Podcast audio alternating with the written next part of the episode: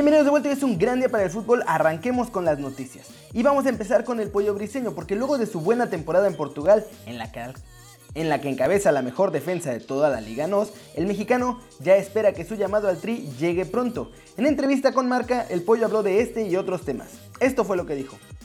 Doy todo en cada partido. Mis cualidades son el juego aéreo, la raza, la marca pegada y la lectura de juego.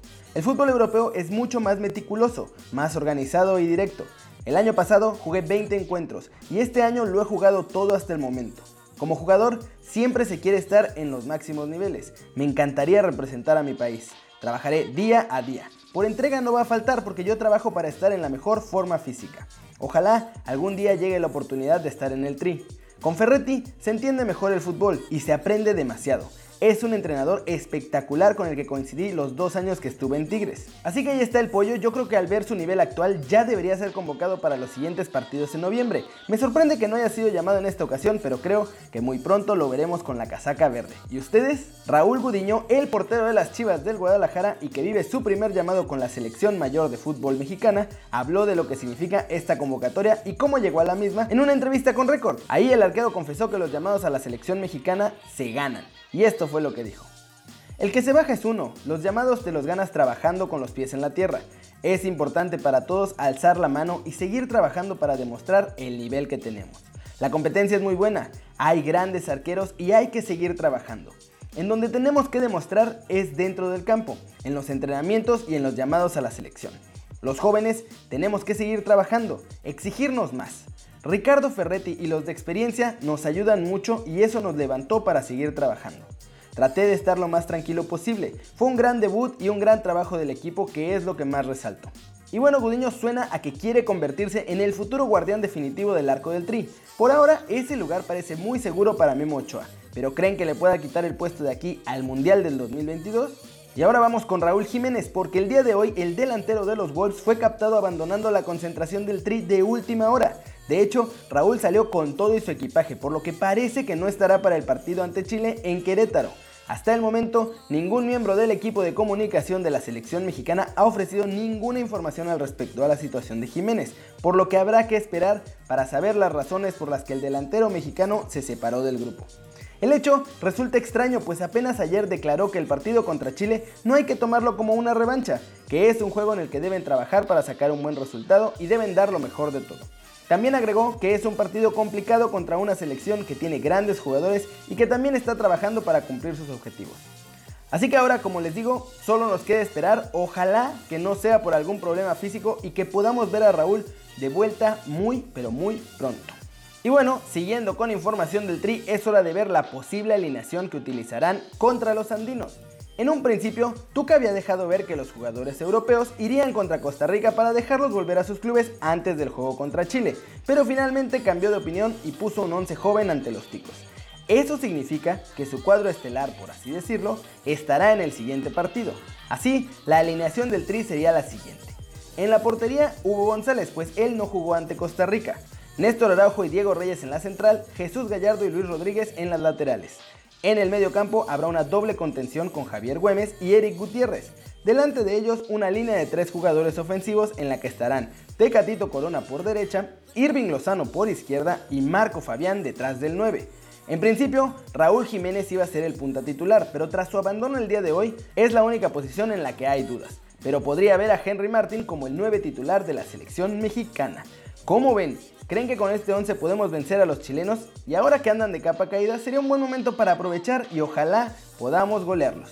Flash News, la Federación Mexicana de Fútbol se puso como fecha límite el 10 de diciembre para contratar al nuevo entrenador de la selección mexicana. Entre los candidatos se encuentran Gerardo Martino, Carlos Queiroz y en los últimos días el regreso de Miguel Herrera si es que logra ser campeón de la Liga MX. Miguel Almirón, jugador del Atlanta United, es la nueva joya del fútbol sudamericano que suena fuerte para emigrar al fútbol europeo. El Arsenal de Inglaterra ha puesto sus ojos en él, pues consideran que podría ser un buen relevo para Mesut Özil. Barcelona estaría interesado en Quique Setién como relevo de Valverde en el banquillo y también en Giovanni Lo Celso como posible relevo de Rakitic en el centro del campo blaugrana para la próxima temporada. Alexis Sánchez podría emigrar a la Liga Española con el Valencia o el Atlético de Madrid. Las razones son muy sencillas, el jugador chileno no está cómodo en el Manchester United por lo que pediría su salida en enero. El arquero del Atlético de Madrid, Jan Oblak, podría conseguir esta temporada un récord que ostenta el ex guardameta del Barcelona, Víctor Valdés. El actual uno colchonero quiere dar pelea por el trofeo Zamora y así conseguirlo por cuarto año consecutivo y repetir lo que hizo el exfutbolista del conjunto culé. Arsène Wenger habló en el acto de despedida de Per Mertesacker y dejó claro que le gustaría volver a entrenar próximamente, pero a un club, no a una selección, pues dice que necesita su droga cada fin de semana. Alemania está en crisis y mal. La Mannschaft ha dejado de ser esa selección que infunde miedo y respeto en todo el 2018, el campeón de Brasil 2014 no ha mostrado su mejor versión luego de caer en la primera fase del Mundial de Rusia y el último sábado al dejar una preocupante imagen en la goleada que recibió 3-0 ante Holanda. Normalmente no habría mucho problema por las últimas actuaciones de Alemania. Sin embargo, con el nuevo torneo de la UEFA, las cosas han cambiado y el tetracampeón mundial está en zona de descenso de la Liga de Naciones es el colero en el grupo que comparte con Holanda y Francia. Todavía le restan un par de partidos ante estas selecciones y deberá sacar buenos resultados para evitar caer a la Serie B, que no le corresponde a los grandes, pues en teoría es para equipos más débiles. Si bien no está sentenciado su descenso todavía, sí tiene que ganar los compromisos que le quedan contra Galos y Tulipanes para poder salvar la categoría e incluso podría salir primera con 7 unidades.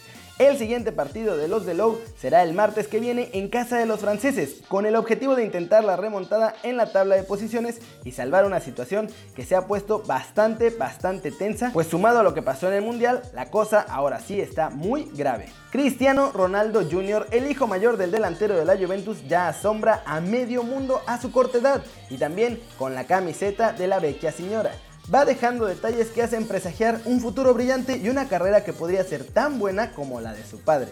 Este sábado, en un partido perteneciente a la Serie A italiana de menores de 9 años, Cristiano Ronaldo Jr. se salió con la Juventus con un doblete digno de su propio papá.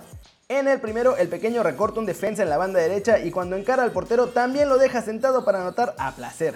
Poco después, Cristiano Jr. recorre la misma banda a gran velocidad para fulminar al guardameta rival con un disparo potente.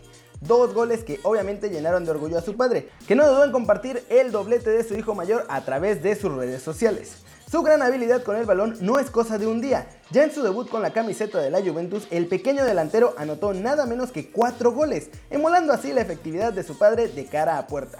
¿Será que estamos viendo el comienzo de una nueva estrella? Antoine Griezmann ha dado una entrevista a El Salón D, donde analiza su situación personal, así como un repaso de su año 2018 y el futuro en su club y obviamente del Balón de Oro.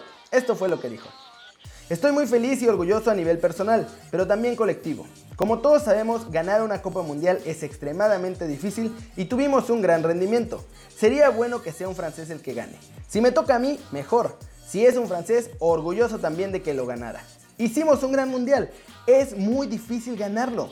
Estoy muy contento. También quiero entrar en la historia del Atlético de Madrid al ganar el balón de oro. Sería un sueño y una gran razón para estar orgulloso si pudiera ganar este premio como jugador de este club. Y bueno, veremos qué sucede. Siempre se agradece que piensen para mí en este trofeo.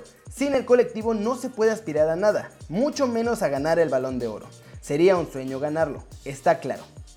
Como ven, parece que la campaña en favor del delantero del Atlético de Madrid sigue en su máximo esplendor. Recordemos que hace algunos días también France Football borró una encuesta en la que Messi aparecía como el favorito al premio.